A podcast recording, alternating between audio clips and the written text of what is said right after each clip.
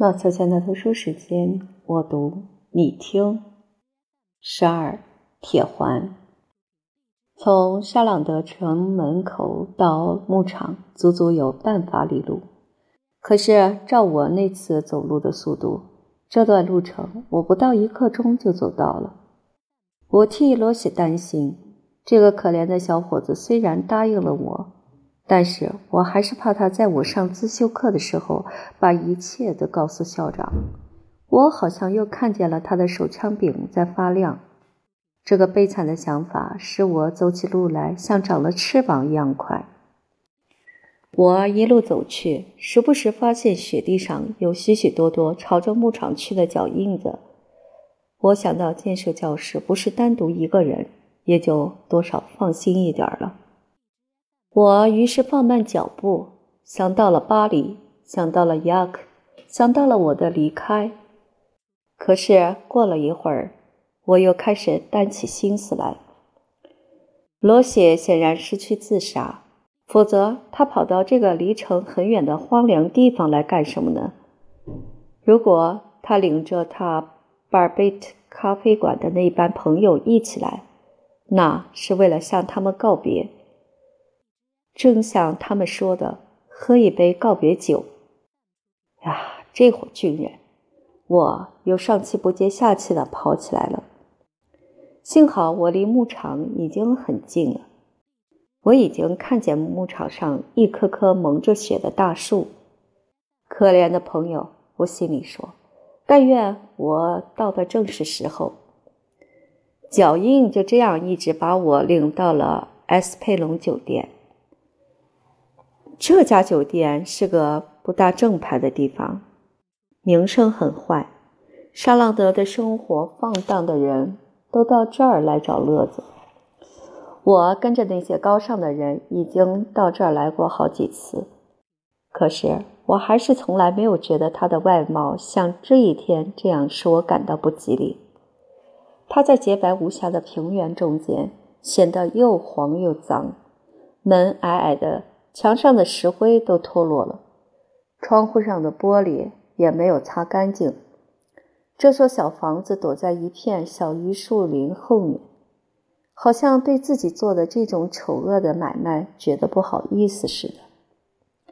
我走到跟前儿，听见一片愉快的说话声、笑声和碰杯声。伟大的天主！我哆哆嗦嗦地对自己说。这一定是告别酒。我停下来歇一口气。这时候，我在酒店的后面。我推开一扇栅栏门，走进了花园。什么样的花园哟？一道很高的破烂不堪的树篱，一丛丛没有叶子的丁香，雪地上还有许多堆扫出来的垃圾。白色的凉棚，好像爱斯基摩人的小屋。这一切凄凉的，叫人看了想哭。闹声从楼下的屋子里传出来，这时候他们一定吃得正热闹，因为尽管天气很冷，两扇窗户还敞开着。我的脚已经踏上第一级台阶，可是就在这当儿，我听见了什么，使我停住脚步，愣住了。我听见的是，在一片哈哈大笑声中，有人提到我的名字，是罗谢正在谈我。真奇怪，每次提到丹尼埃尔·艾塞特这个名字，其余的人都要笑得死去活来。在一股痛苦的好奇心的驱使下，我退了出来。我预料一定可以发现一件不平常的事儿。雪跟地毯一样，使我走起路来不带一点声音。所以没有一个人听见。我溜进一个凉棚，这个凉棚刚好在窗户底下。我一辈子都会记住那个凉棚，我一辈子都会记住凉棚上攀着的枯死的植物，泥泞肮脏的地，漆成绿色的小桌子，上面淌着水的长凳。凉棚上面盖着雪，阳光很难射进来，雪慢慢的融化。一滴一滴的落在我的头上，就是在这儿，在那个又黑又冷、像坟墓似的凉棚底下，我懂得了人类能有多么丑恶，多。多么卑鄙！就是在那儿，我学会了怀疑、轻视、憎恨。读我的书的您，愿天主保佑您永远不要走进那个凉棚。我站着，屏住呼吸，脸因为恼怒和羞愧涨得通红。我听着埃斯佩隆酒店里的人谈话。我的好朋友剑术教师一直不停地说着，他谈到塞西利亚的那件事，谈到情书，谈到区长先生到学校来。他还添了许多夸张的话和手势。从听众的笑声来判断，那些夸张的话和手势一定是很滑稽的。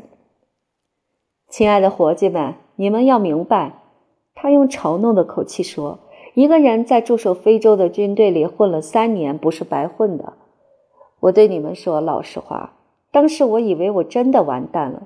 我心里想，我再不能跟你们一起来喝埃斯佩隆老爹的好酒了。小艾塞特什么也没有说，这倒是真的。不过他要是说，那时候还来得及，在我们中间讲讲。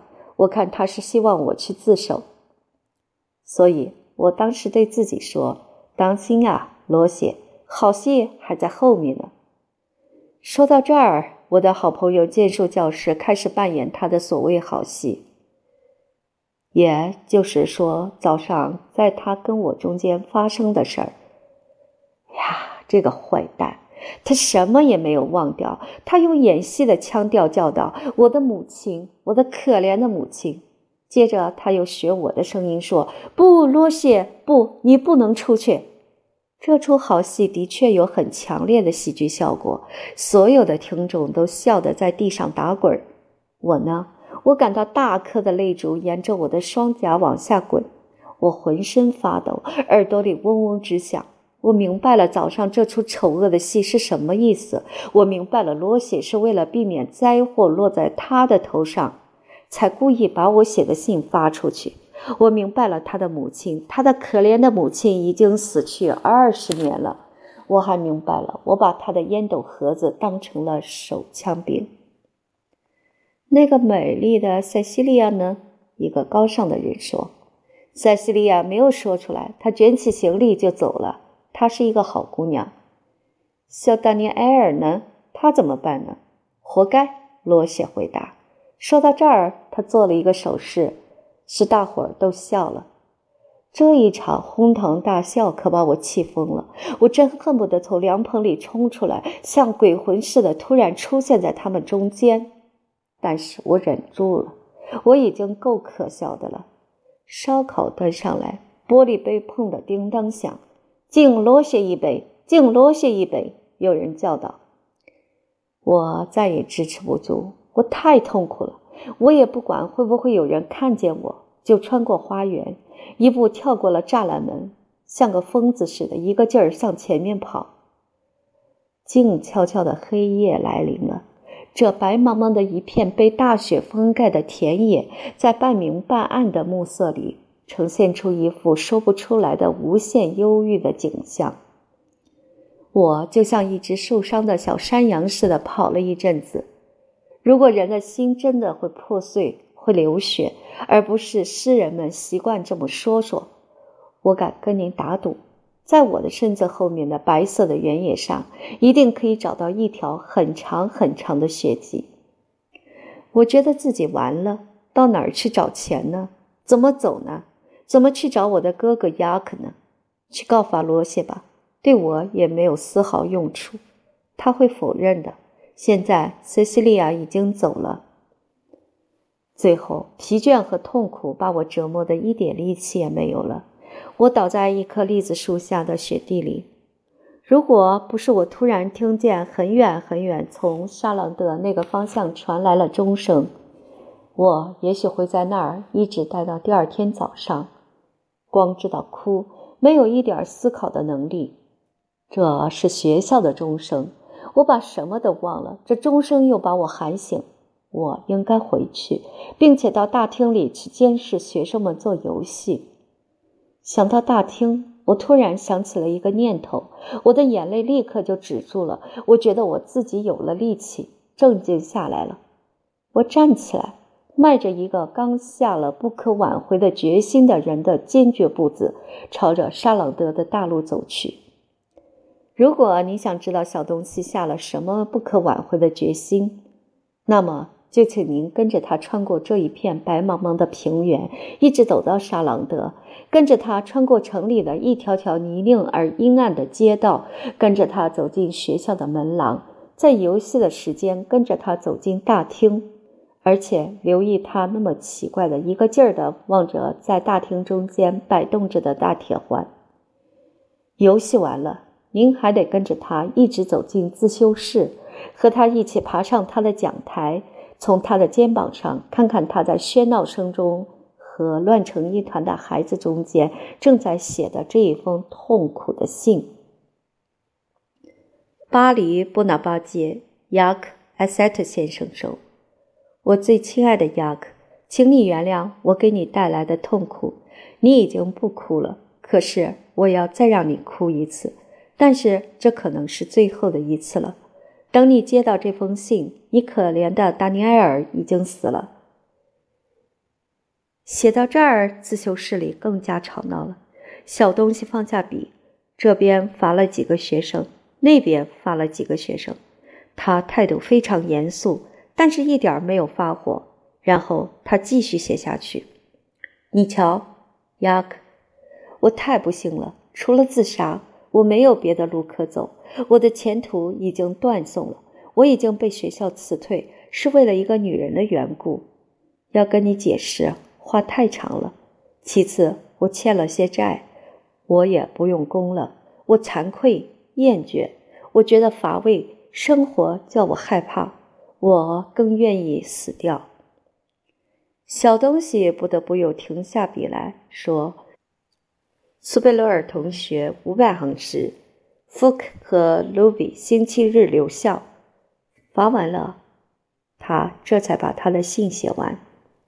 永别了，雅克，我还有许多话要跟你说，可是我觉得我要哭了，而且学生们在望着我。告诉妈妈，就说我在散步的时候从山崖上摔下来，摔死了，或者说我溜冰的时候淹死了。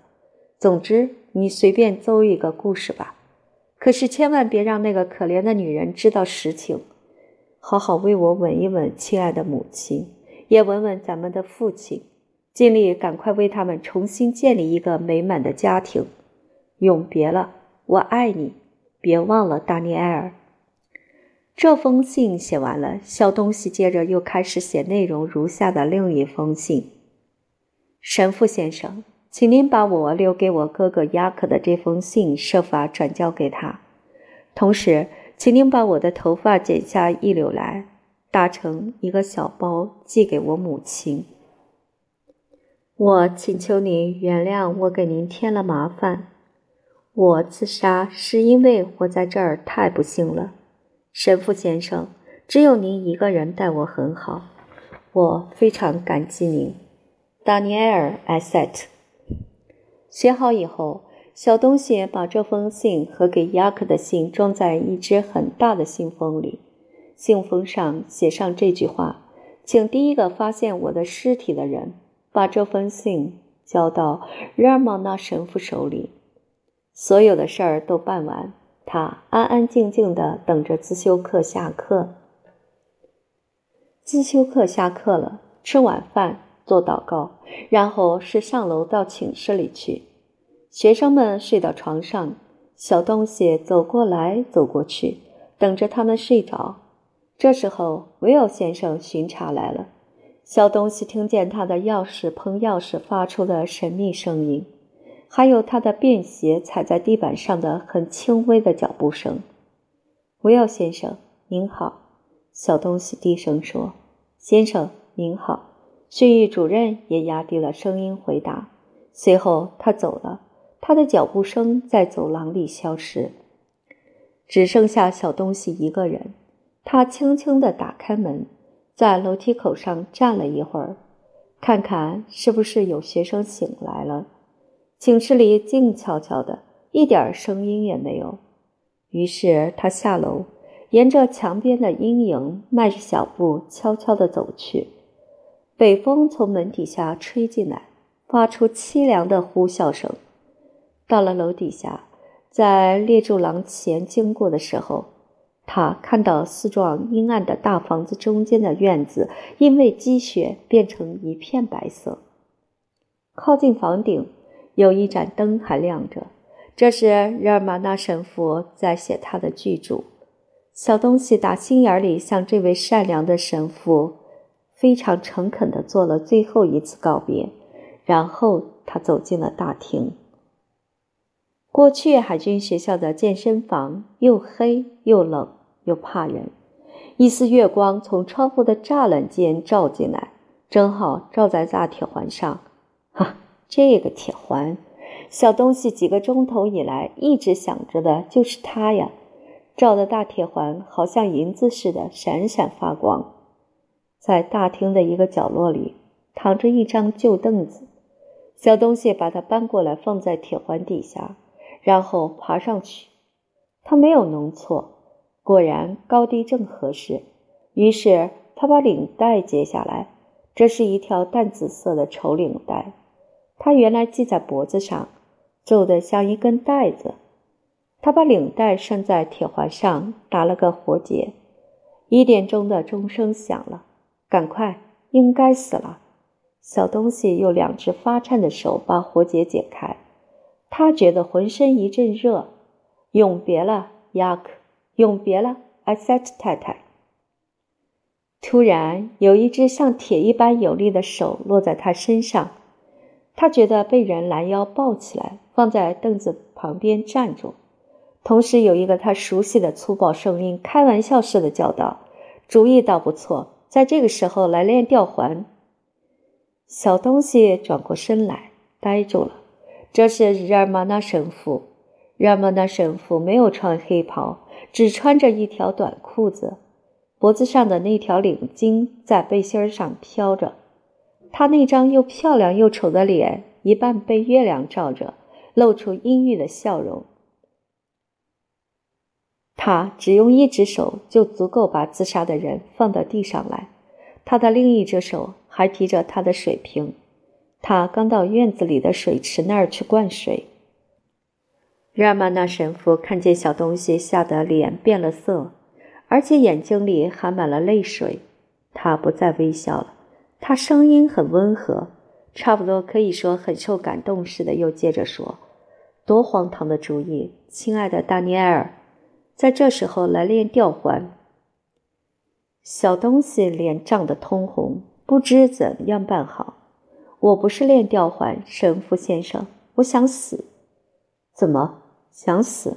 难道你真有这么伤心？嗯，小东西回答，热泪一大颗一大颗沿着他的脸蛋儿滚下来。达尼尔，你跟我来，神父说。小达尼尔摇了摇头，指指铁环和领带。然而玛那神父抓住他的手说：“不可以，到楼上我的屋子里去。如果你一定要自杀，好吧，你就在楼上自杀。楼上有火，非常舒服。”可是小东西拒绝了：“让我去死吧，神父先生，你没有权利阻止我死呀！”神父眼睛里闪过一道愤怒的光芒，说：“ 哼。”真是那样吗？突然抱住小东西的腰，像携包裹似的往胳膊底下一斜，尽管他挣扎恳求，还是把他带走了。我们现在已经到了日尔玛那神父的屋子里，壁炉里烧着一炉旺火，壁炉旁边有一张桌子，桌子上有一盏点着的灯，几根烟斗。还有一堆堆写满了潦草字迹的纸。小东西坐在壁炉旁边，他非常激动，说了许多话。他讲到他的生活，他的不幸，讲到他为什么想死。神父微笑着听他讲。后来，等到孩子说也说够了，哭也哭够了，他那可怜的苦痛的心也轻松下来了。这个好心肠的人就握住他两只手，对他说。这些都算不了什么，我的孩子。你要是为了这么点小事儿就想去死，那真是傻的可以了。你的事情很简单，你给学校辞退了，也就等于说是你的幸运，好吧？你应该离开，马上离开，不要等你那一个星期。他奶奶的，你又不是一个老妈子。至于你的旅费，你欠的钱，不用担心，由我来负责。你原来打算向那个无赖借的钱，现在我来借给你。咱们明天把这些事情都处理好。现在一句话也不要再说了。我需要工作，你需要睡觉。只不过我不愿意你再回到你那间可怕的寝室里去，你会感到冷。会感到害怕的，你就睡在我的床上，又白又漂亮的被单都是今天早上才换上的。我呢，我要写一整夜。如果困的话，我可以躺在长沙发上。晚安，不要再跟我说话了。小东西躺到床上去，他不再拒绝。他遇到的这一切就跟一场梦一样。一天里发生了多少变故啊！本来跟死那么接近了，而现在却在一间又安静又温暖的屋子里，躺在一张这么好的床上。小东西也感到多么舒服。他时不时睁开眼睛，望见在从灯罩透出的柔和的灯光里，善良的日尔玛那神父一边抽烟，一边挥舞他的鹅毛笔，从一张张白纸的上边写到下边。发出极轻极轻的沙沙声。第二天早上，神父拍着我的肩膀把我叫醒。我睡了一觉，把什么都忘了。这使得我的救命恩人笑了老半天。喂，我的孩子，他对我说：“钟声响了，赶快点儿，不要让任何人发觉有一点异常。你还是照平常那样去带学生。吃罢早饭，休息的时候。”我在这儿等你谈话。我的记忆突然一下子又恢复了。我想向他道谢，可是善良的神父坚决地把我推出门去。自修课在我看来是长还是不长，我也用不着对您说了。学生们还没有到院子里，我已经在敲日尔玛纳神父的门。我发现他还是坐在书桌前面。抽屉开得大大的，他正在忙着计算一小摞一小摞排得很整齐的金币。他听见我走进来的声音，回了回头，然后又接着计算下去，一句话也没有对我说。等计算完了，他把抽屉关上，带着和蔼的笑容向我招招手：“这些钱都是给你的。”他对我说：“我已经替你算好了。”这一笔是旅费，这一笔是还门房的，这一笔是还给巴尔贝特咖啡馆的，这一笔是还给借给你十法郎的那个学生的。这些钱我本来存起来是预备替我弟弟买个服兵役的替身，不过我弟弟要到六年以后才会抽签，六年里面我们总会再见面的。我想说话，可是这个人不让我有说话的时间。现在，我的孩子，跟我告别吧。钟声响了，我该去上课了。等我下课回来，我不希望再在这儿见到你。这座巴士底狱里的空气对你不合适。赶快到巴黎去吧，要发奋用功，经常向天主祷告，抽抽烟斗，并且要勉力做个大人。你听好，要勉力做个大人，因为你瞧，我的小达尼埃尔，你还不过是个孩子。我甚至担心你这一辈子都会是个孩子。说到这儿，他带着和善的笑容向我张开胳膊，可是我却痛哭流涕地跪在他跟前。他抱起我来，吻了吻我的双颊。最后的一下钟声响了，好了，我要迟到了。他一边匆匆忙忙地收拾他的书和簿子，一边说：“他临出门的时候，又朝我转过身来。我在巴黎也有一个哥哥，一个心地善良的神父，你可以去找他。不过算了吧，像你现在这样半疯半傻的，一定记不住他的地址。他不再多说，开始迈着大步走下楼去。他的黑长袍在后面飘着，他右手拿着小圆帽，左胳膊夹着一大包纸和旧书。善良的日尔玛纳神父，在我临走以前，我在他的屋子里扫了最后一眼。我最后一次望了望他的大书架、小桌子、半熄的炉火。我曾经坐在上面哭得那么厉害的扶手椅，还有我曾经睡得如此舒服的那张床。我想到这个神秘的人，我看出他有那么多的勇气，心地那么仁慈，那么诚恳，而且又那么安于天命。我想到他。不禁为自己的懦弱而感到脸红。我发誓要永远记住日尔玛纳神父。时间过去了，我还有行李要收拾，账要还，公共马车的座位要订。在临出来的时候，我发现在壁炉旁边的一个角落里有好几根熏的、熏黑的旧烟斗。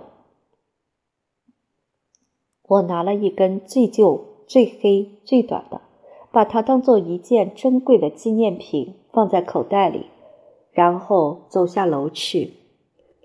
到了下边儿，那间老健身房的门还半开着。我路过的时候，禁不住朝里面望了一眼。我看到的东西使我打了个寒噤。我看见阴冷的大厅，发亮的铁环，还有我的那根打着活结的淡紫色领带。领带在翻倒的凳子上面被风吹得不停地飘动。